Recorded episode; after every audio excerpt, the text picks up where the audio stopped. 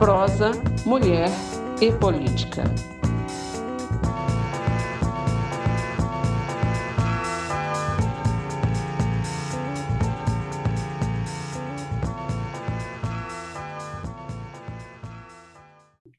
Eu sou Geralda Cunha. Eu sou Maiane Gontijo. Estamos aqui de manhã, de tarde, de noite, fazendo companhia para você, mulher, homem, LGBTQIA, que queira conhecer as mulheres que fazem política. Venha conosco, está começando Prosa, Prosa Mulher, mulher e, política. e Política. O Brasil é um dos países onde a participação da mulher nos espaços políticos é uma das menores. A subrepresentação feminina na política gera consequências que se refletem principalmente na construção e execução de políticas públicas que considerem as mulheres. Acontece que não estamos acostumadas a lidar com espaço público, onde são, se dão os debates, as discussões e as decisões que interferem nas vidas das pessoas que vivem em sociedade, nas nossas vidas. Mas as mulheres cada vez têm ganhado espaço e autonomia e frequentado diferentes espaços. Ainda que não seja o espaço da política eletiva, partidária, as mulheres têm feito política intervindo em todos os lugares o projeto Prosa, Mulher e Política soma-se à tarefa de dar vozes às mulheres que fazem política. Não só a política de cargos eletivos, mas a política em que a participação e integração se dá cotidianamente, na casa, no trabalho, na escola, na igreja, na polícia, nos meios de comunicação, enfim, nos mais diferentes espaços onde as mulheres estão e exercem papéis fundamentais mas, no entanto, continuam sendo invisibilizadas. Você se identifica? Conhece uma mulher assim? Então vem com a gente. Mande para nós a sua sugestão de entrevista para que a gente possa colaborar e ampliar o conceito de participação política e, sobretudo, dar visibilidade às mulheres que fazem política com P maiúsculo. Mande o seu recado no nosso Instagram, arroba prosa mulher e política ou arroba mulheres na comunicação, sem, sem o cedilha e sem o tio, e você pode ouvir nossos podcasts pelo Spotify Mulheres na Comunicação ou na rádio web www.mulheresnacomunicação.com. Nossa prosa hoje é com Nara Bueno. Ela que é advogada, eleitoralista, mestra e doutoranda em Direitos Humanos pelo Programa de Pós-Graduação Interdisciplinar em Direitos Humanos da Universidade Federal de Goiás. É pós-graduada em Direito e Processo Eleitoral pela Faculdade de Direito da Universidade Federal de Goiás, ativista dos direitos das mulheres, líder jurídica das goianas na urna, autora do livro Pequeno Manual das Mulheres no Poder o que você precisa saber para participar da política brasileira da Matriosca Editora. Olá, Nara, tudo bem com você? Olá, Olá Nara. Que prazer imenso estar com você aqui, Geralda, Maiani, e com todos que estão aí nos ouvindo, participando também dessa prosa. Maravilha. Prazer em falar com você. E para além dessa apresentação sobre você, Conte para a gente quem é a Nara Bueno neste chão goiano, nesse nosso cerrado. Olha, a Nara é uma mulher é, apaixonada por, então eu sou muito apaixonada pelo cerrado, por esse céu serratense nosso, por nossos bichos, por nossa fla, é, fauna, por nossa flora. É, curto muito cachorro. adoro cachorro. É mãe de pet também, é? Sou mãe de pet, tenho só três goldens gigantescos, tocam terror. Inclusive, se vocês ouvirem algum ruído aí, são meus cachorros querendo participar do podcast. E sou uma pessoa entusiasta. Eu sou aquela é, entusiasta das mulheres na política. Então, me incomoda bastante essa questão de dos direitos políticos não serem percebidos para as mulheres como direitos humanos. Então, eu sou essa curiosa, essa curiosa goiana. Isso é muito bom, saber que tem mulheres empoderadas, curiosas, né? E com esse currículo maravilhoso para poder empoderar outras mulheres, porque é aquela história, né? Uma sobe e puxa a outra. Puxa a outra. Então, a gente quer saber também desse seu percurso profissional e acadêmico. Como é que você construiu essa caminhada até chegar aqui? Geralda e Maiani, olha só, eu me especializei numa área muito masculina uhum. e muito machista, que é o direito e processo eleitoral. Eu, assim que eu saí da universidade, me deparei com alguns casos e abri meu escritório e aí comecei a perceber que vinham alguns candidatos para conversar comigo, para saber um pouco mais sobre a legislação eleitoral. E geralmente esses candidatos eram homens ou líderes partidários. E eu estranhei muito essa coisa de não existirem mulheres nesse espaço. Quando eu comecei a atuar mesmo, eu falei, não, deixa eu estudar esse trem, que eu, eu gosto, eu sou uma curiosa, sou uma estudiosa. Sim. Então, eu, quando eu comecei a realmente é, mergulhar no direito e processo eleitoral, é, comecei a fazer mais campanhas eleitorais, representar mais candidatos, principalmente aqui no estado de Goiás, nos tribunais superiores, e percebi que existiam pouquíssimas mulheres também atuando. Então, eu sou uma das poucas mulheres que atua nessa área. É, eu costumo ah. dizer, por isso é que eu costumo dizer que é uma área machista e masculina, e sim, é um desafio, porque é, não são poucos os casos que não só as candidatas são tratadas com esse, com até certo desprezo mesmo dentro da nossa sociedade, mas as advogadas também. Então eu penso que é um duplo desafio aí que a gente tem que ir ocupando mesmo a política e tomando decisões, né, fazendo com que a, o nosso direito coletivo, a nossa sociedade seja pautada também pelas necessidades das mulheres, né? A gente não pode Sim. ter uma visão única. É, e, e Maiane, antes de você fazer a, a próxima pergunta, quando você coloca da, da, do seu, é, da sua perplexidade diante de como as mulheres são tratadas e invisibilizadas, é incrível que ainda hoje, né, nos dias de hoje, a gente percebe, até mesmo nos espaços dos partidos políticos, é, as mulheres, elas, ainda que candidatas, ainda que é, tentando criar e fazer e defender seu espaço, a gente percebe homens ainda tentando calar as mulheres. É muito comum. Eu, Maiani, já participamos de, de outras campanhas e a, a, gente fica abismado, porque o homem, ele, além de tentar silenciar as mulheres, também tem aquela história de que quando uma mulher fala, parece que não tem importância o que ela está dizendo, uhum. né?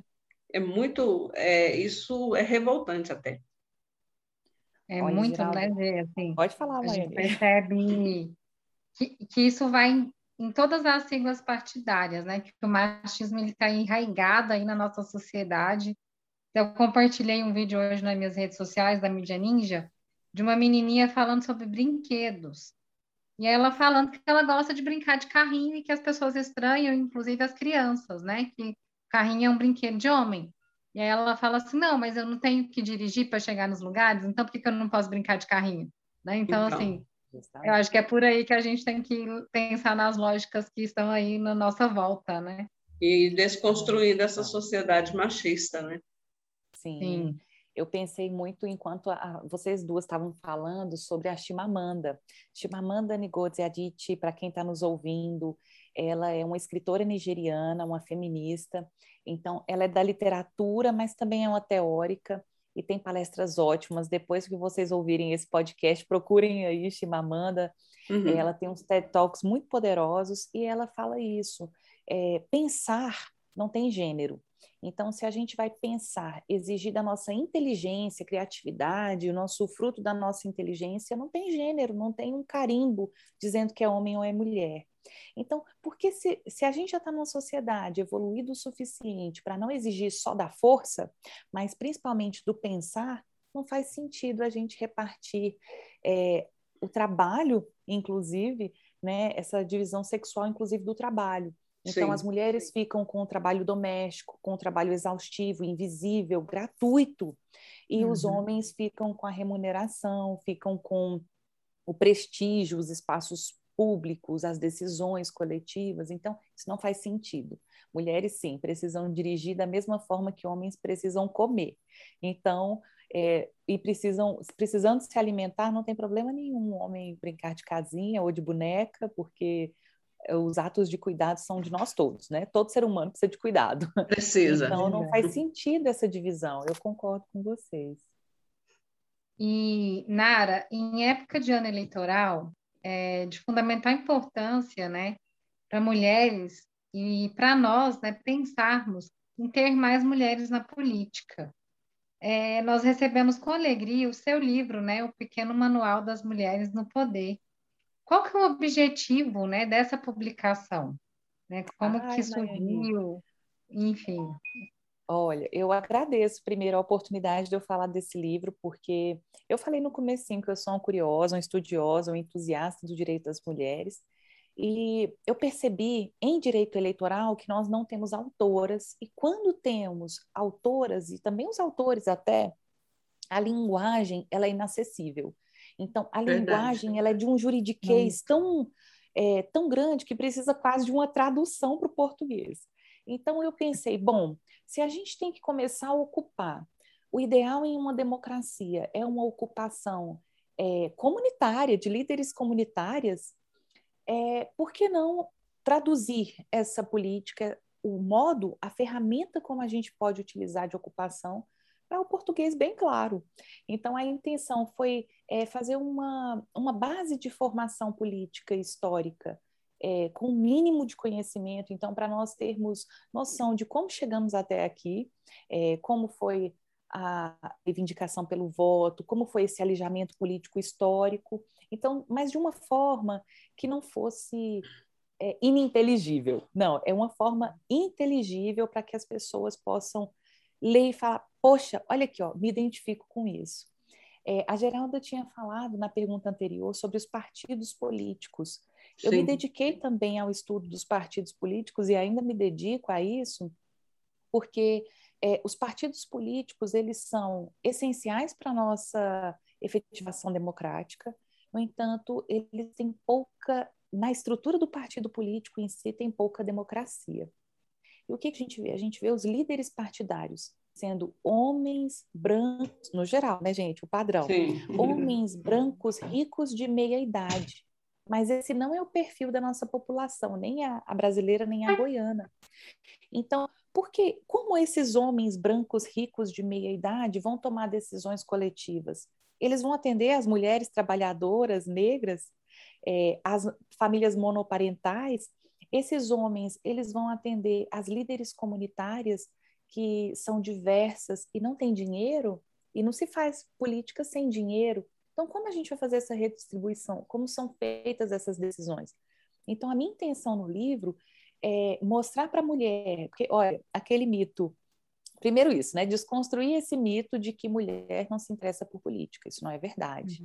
Uhum. É, nós temos quase que a metade de mulheres filiadas a partidos políticos. Se mulheres não se interessassem por política, esse número seria muito menor, concordam comigo? Então, a gente teria ali ah, 2%, 3%, um tiquitim, né? como diz aqui em Goiás, um tiquitim de nada. Isso. Mas não, a gente tem uma, uma filiação partidária massiva de mulheres. Isso quer dizer que mulheres se interessam por política. Mas a decodificação dessas, desse, desses símbolos políticos é muito difícil de se fazer. Então, a intenção aqui, e eu fiquei muito feliz por ter encontrado outras duas mulheres é, uhum. nesse meu trajeto, que é a Luciana e a Patrícia, que são as editoras da editora Matriosca, e falaram: vamos. Essas ideias suas aí são legais, vamos colocar isso num livro?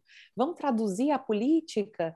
E a intenção foi essa, é, discutindo também esse espaço partidário aí. É, a gente tem que começar a colocar em xeque essas lideranças é, partidárias, comunitárias, da política, institucionalizada ou não, é, que não atendem às nossas necessidades, porque nós somos maioria da população. Com certeza. E, Nara, o livro está disponível onde para é, a gente adquirir, para as pessoas, quanto mais né, pessoas quiserem ler? Oh, que legal. Fica lá no site da Matriosca, www.matrioscaeditora.com.br.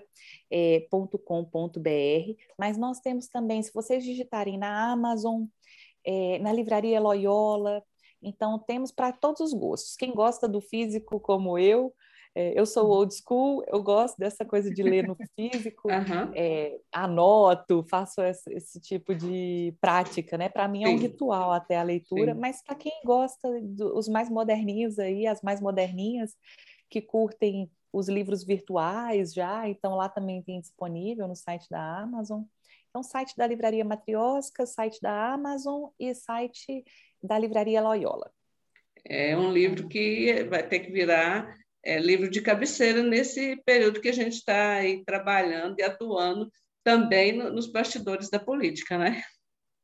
Olha, eu, é um desafio, gente. Esse ano é um ano eleitoral, é um ano que, bom, tem nos apresentado um cenário muito preocupante, né? A gente já vinha Sim. vindo de vários anos preocupantes, mas esse em particular, a gente está realmente falando de um, uma fronteira civilizatória. Então, Hum. Vamos lá, gente, vamos, vamos se inteirar e discutir, conversar, né? Sim. Conversar sobre política. Sim.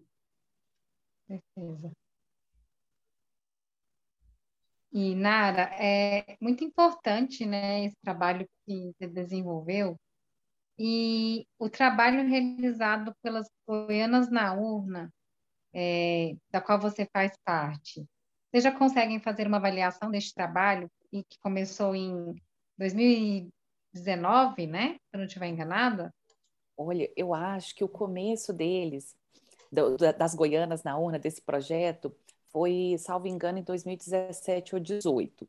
Mas aí, em 2019 e 20, foi a primeira, em 20, foi a primeira eleição que nós uhum. fizemos, assim, uma estrutura muito organizada. É, então, deixa eu falar para nosso ouvinte, para o nosso ouvinte aqui, o que, que o que, que é esse Goianas projeto é esse, né? Que projeto é esse? O que come? Onde dorme? é, nós, é, inclusive, eu vou deixar o arroba aqui, arroba Goianas na Urna, para quem estiver nos ouvindo, nos seguir lá, trocar uma ideia, conversar, é, informar e ser informada, porque é bem interessante.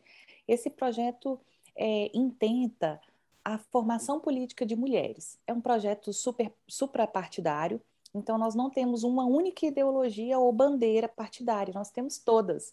Então, e de fato, nós temos mulheres que são das goianas na urna, que são de todos os espectros políticos, desde a direita até a esquerda, passando pelo centro. E nós tivemos em 2020 né, nossa primeira edição, portanto, mais organizada, com, fizemos um edital de participação, uma, uma seleção, uhum. e nós fizemos núcleos de formações políticas, fases de formação política. Isso foi muito legal. Tinha desde marketing político, comunicação, é, redes sociais, mas também eu sou a líder jurídica das Goianas na Urna. A gente fez também essa preparação da candidata com o mínimo de conhecimento eleitoral. Então, o que pode e o que não pode nas eleições, nas propagandas, e o nosso resultado foi assim animador, né? A gente ficou muito é, eu não digo satisfeita, porque satisfeita parece que a gente vai parar por aqui, ótimo, Sim. beijo, tchau. E não é uhum. bem isso, a gente foi animador, uhum. então nós começamos com cinco eleitas, nós conseguimos mais de 16 mil votos. Então, as candidatas da, das goianas na urna somaram mais de 16 mil votos. Nós Maravilha. conseguimos eleitas. A primeira Excelente. mulher excelente. A primeira uhum. mulher negra na cidade de Goiás. Nós tivemos eleita a primeira a mulher mais jovem a ser eleita na cidade de Pirinópolis, é, uma vereadora calunga sendo eleita, né, de um território calunga quilombola. Então, tivemos também vereadoras de direita eleita, é, e aqui na capital também, uma vereadora que participa do projeto Goianas na Urna, que também foi eleita. Então, eu acredito que essa formação política, né, chegar à informação de qualidade, é, tanto eleitoral, mas também política, para as mulheres faz a diferença na hora do voto, na hora da urna. Sim, nós tivemos uma grande amiga em que eu coordenei a, a campanha e, e Maiani foi é, também coordenadora de comunicação, que é a Sônia Cleide. né? Excelente, Ela também participou. Participa, sim. Isso, né? Hum. Muito bom. E então, eu queria saber assim, de você, quais as dicas que você dá para as mulheres e homens neste processo eleitoral? Por que, que eu, eu, faço é, essa provocação? A gente trabalhando nessa pré-campanha, o que a gente percebe é uma grande desinformação. As pessoas não têm informação de nada. Publicam coisas que muitas vezes não podem ser publicadas né, nas redes sociais. É, a gente sabe que essa campanha, assim como a anterior, foi uma campanha é, e será uma campanha uhum. totalmente digital, né? E as pessoas muitas vezes não têm conhecimentos específicos e também não têm uma assessoria jurídica que possa fazer frente a, a, ao Código Eleitoral e aos desafios, né? porque a, toda, toda campanha eleitoral existem ajustes na, na legislação, não é isso? E é isso mesmo, e assim, dicas, né? É, é um desafio, é, campanha eleitoral sempre é um desafio, então eu acredito que a gente tem que desmistificar essa história de que a gente vai fazer campanha só campanha com bons pensamentos e unicórnios e isso também faz uhum. parte da visão política, mas não é só. Então, campanha política, é, nós eleitoras e eleitores, a gente tem que ter noção que isso custa, que a democracia custa e é bem caro esse preço, só que ainda é um preço barato a se pagar para que todas nós e todos nós possamos fazer parte das decisões coletivas. Sim. Então, sim, o custo é muito alto, mas ainda é mais baixo do que a tirania. Então, e, vamos partir desse princípio. Certo. Quando a uhum. gente uhum. é, fala sobre campanhas eleitorais, portanto, eu sei que tem candidatas, e principalmente as mulheres, que são mais pauperizadas mesmo, são mais. É, ganham menos, estão mais exaustas. Então, a tendência é que as mulheres tenham menos recursos para investir em campanha e tenham menos tempo. Então, Sim. a gente tem que fazer uma gestão muito estratégica do tempo e do dinheiro, do recurso. É, nem todas conseguem é, contratar um advogado eleitoralista para campanha ou para pré-campanha. O ideal é: vou ser candidata no futuro, já contrata sua advogada eleitoralista. Não consegue, porque isso é muito difícil mesmo no Brasil, esses serviços são caros e a gente está numa crise, além de tudo, a gente está numa crise econômica. Então, levando isso em conta, é, começa seguindo as goianas na urna, porque tem muita informação gratuita por ali. É, me segue no Instagram, é arroba Nara Vilas Boas, Bueno e Lopes. Também na época pré-eleitoral e eleitoral eu vou postando dicas e essas regras de uma forma mais simplificada. Sim. E procure, a gente sempre solta cartilhas, então procure essas cartilhas na internet. Quais são as regras da propaganda? Isso muda de acordo com a eleição, porque nós temos resoluções anuais quase, né? Sim. Todo ano de eleição temos resoluções. Uhum. E aí essas resoluções é que nos dão esses, esse, esse regramento. Procurem essas, esses manuais, essas cartilhas de, ele, de eleição. Elas são muito úteis, as goianas na urna também a gente faz e disponibiliza na internet. Uhum. É, e procure comunicar muito diretamente para o seu público qual é a sua ideia política. A gente também tem que ter um compromisso coletivo é, de combater as fake news. Nós estamos vendo muita fake news rodando. Então, para as eleitoras, isso para as candidatas. Sim. Agora vamos para as eleitoras. Uhum. Eleitoras, é, vamos ficar atentas. É, alguma notícia muito chamativa e muito esdrúxula, ai, muito esquisito isso. Desconfia, Todo né? mundo desconfia. Coloca lá no Google manda para sua amiga que tem que está antenada com a política brasileira. Eu sei que a gente chegou num nível de distopia, distopia política, né? Sim. Tão absurda que parece que a gente já vê algumas notícias e parecem que são até falsas mesmo, de tanto que são uhum. absurdas, mas quando a gente vai ver são verdade. Então, hoje mesmo eu vi uma notícia de que é, um manual de para grávidas, né, para parturientes, do uhum. Ministério da Saúde e da, da, do, enfim, da Secretaria das Mulheres, com é, indicando manobras de Cristeler, episiotomia, é, uma série de. E eu falei, não, isso é fake news, gente. Só pode ser fake news. Fui lá checar, não, era verdade. Então. Violência obstétrica, né? Violência obstétrica, justamente, Maiane. Então, o que, que eu penso? Eu penso que nós também temos um.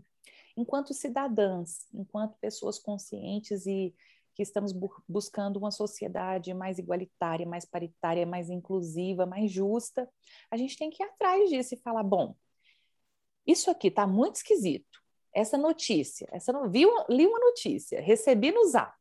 Essa notícia está uhum. muito esquisita, eu vou checar. Chequei, ela é falsa. Denuncie, denuncie nas uhum. plataformas. Não replique notícia que você não conheça. É, outra coisa é, olhei a notícia, ela é verdadeira, como foi a de hoje, né? Que eu estou contando para vocês e vocês estão também sabendo. Uhum. Bom, então nós vamos ter que nos indignar em rede. Então vamos fazer rede, conversar sobre isso e nos indignar. Vamos mandar para as outras mulheres, é, para as que estão nesse processo de filhos ou não, para todas as pessoas, porque é, essas violências elas nos afetam enquanto não só enquanto mulher, ainda que não, não sejam mães ou não queiram ser, tá tudo certo mas elas nos afetam em sociedade. Então, são violências contra a mulher que nos afetam a todas. É, e aí a gente tem que se mobilizar. Então, vamos nos mobilizar. Primeiro, então a gente vai um passo, outro passo, outro passo, e a intenção realmente é, é fazermos uma transformação na sociedade. Só pessoas transformam a sociedade. Certeza. Nara, a nossa prosa está chegando ao fim, apesar de estar oh. muito boa, né? a gente gostaria que você deixasse né, o seu recado aqui para as mulheres e os homens que estão nos ouvindo. Olha, primeiro que passou rapidinho para mim, eu não sei se é porque eu me empolgo mesmo nessas conversas, eu fico muito feliz de conversar sobre política, sobre decisões coletivas, sobre direitos políticos, e o recadinho que eu deixo, eu também, eu particularmente, né, não, isso não é um consenso na, na teoria, mas eu acredito que homens podem ser feministas. Então, eu vou aqui mobilizar as mulheres e os homens feministas para que nós possamos votar em mulheres. Vamos votar em mulheres, é, replicar é, conteúdo de mulheres, e não só dentro da política, dentro da sua área. Você pode ser da comunicação, você pode ser engenheiro, você pode ser qualquer outra profissão e terão mulheres incríveis é, para serem replicadas. Então, replique conteúdos de mulheres, consuma conteúdo feito por mulheres e, principalmente, votem em mulheres. Nós vamos transformar nossa sociedade apenas é, com o nosso voto, né, com a nossa consciência. Então, a gente tem que ter aí uma, uma mobilização e uma permeabilidade muito grande, e a consciência política passa por essa esfera Vamos voltar em mulheres. É um desafio que eu faço para você que está nos ouvindo. Obrigada pelo convite e eu fico à disposição sempre. É um recado e tanto, né? É o um recado hoje talvez mais precioso que a gente é, possa fazer para esse período que a gente está vivendo e que a gente é, anseia tantas mudanças né? na sociedade, mudanças para melhor, porque ladeira abaixo não mais, né? Não, vamos subir essa ladeira. É verdade. Vamos embora. E até então, obrigada, Nara, pela sua conversa, por essa prosa rica e que eu tenho certeza que vai colaborar com muitas mulheres, não só as mulheres pré-candidatas, mas também as mulheres eleitoras desse processo de saber escolher para a gente não ficar refém de homem fazendo lei aí contra nós ou querendo até mandar nos nossos corpos, não é mesmo? Justamente. Um grande abraço e até o próximo Prosa mulher. Prova, mulher. E política. E política. Um abraço. Prosa, mulher e política.